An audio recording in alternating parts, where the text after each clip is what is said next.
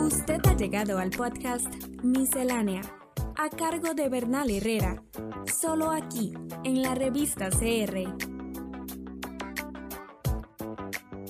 Ya sea en el trabajo, en una relación o simplemente en la vida diaria, la falta de comunicación puede ocurrir fácilmente y eso es normal. Veamos algunas razones de por qué puede suceder y cómo lidiar con ella. Una gran razón es no escuchar atentamente. A veces nos enfocamos en hablar, pero escuchar puede ser muy significativo. Es importante que ambas partes quieran escucharse la una a la otra y prestarse atención. Esta es la diferencia entre escuchar y simplemente oír. La miscelánea pasada propuse considerar la conversación como un arte que requiere algunas condiciones mínimas, las cuales comenté brevemente. También demanda ciertas actitudes de sus participantes. La básica, la disposición a comunicarse, el gusto por hacerlo, casi toda persona la tiene en algún grado. Pero esta debe ir acompañada de otra más escasa, una auténtica disposición al diálogo, a escuchar a otras personas. Un monólogo en el cual alguien habla y otro solo escucha, sea porque existe una relación de poder o porque esa es la dinámica imperante, no es una conversación. Tampoco lo es un choque de monólogos en el que dos o más personas hablan sin escucharse ni tratar de comprenderse una a la otra. Conversar requiere escuchar con atención las razones de la otra persona, no encerrarnos en nuestra propia posición asumiéndola como la única correcta.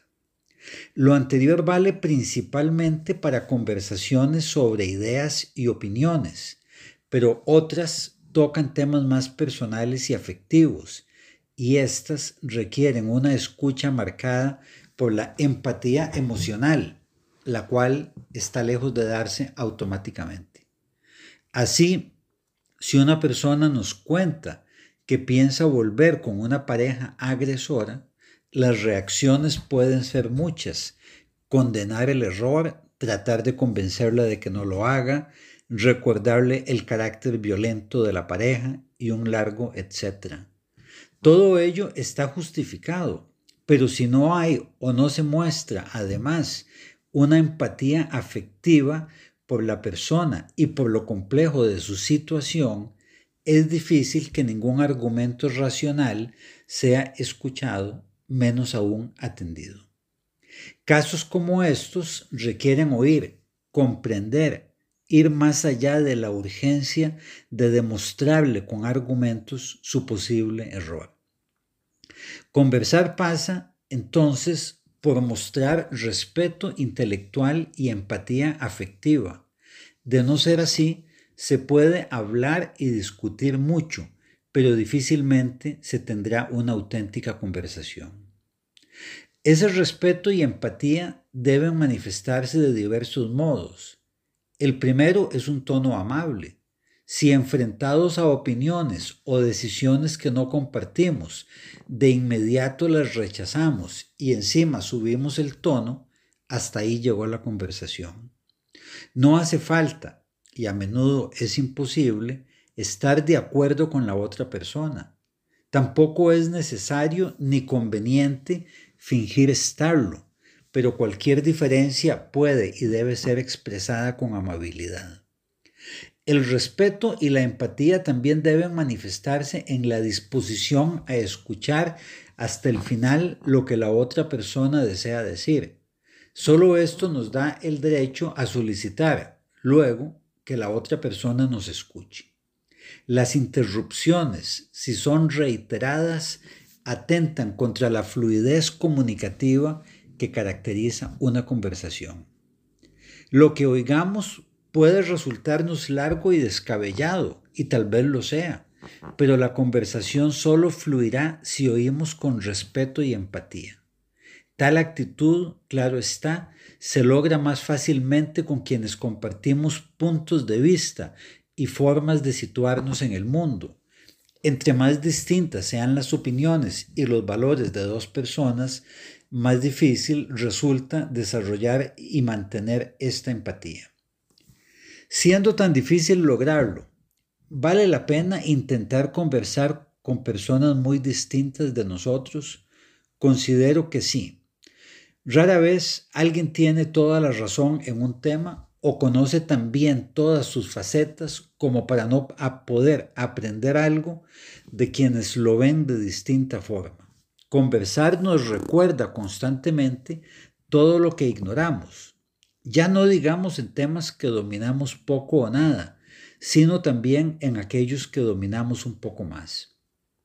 Siempre es factible aprender de quienes piensan diferente o se concentran en otras facetas de un tema. Pero no solo eso, las personas muy distintas a nosotras pueden representar ventanas, a veces las únicas que tenemos, a realidades y experiencias muy ajenas a las nuestras.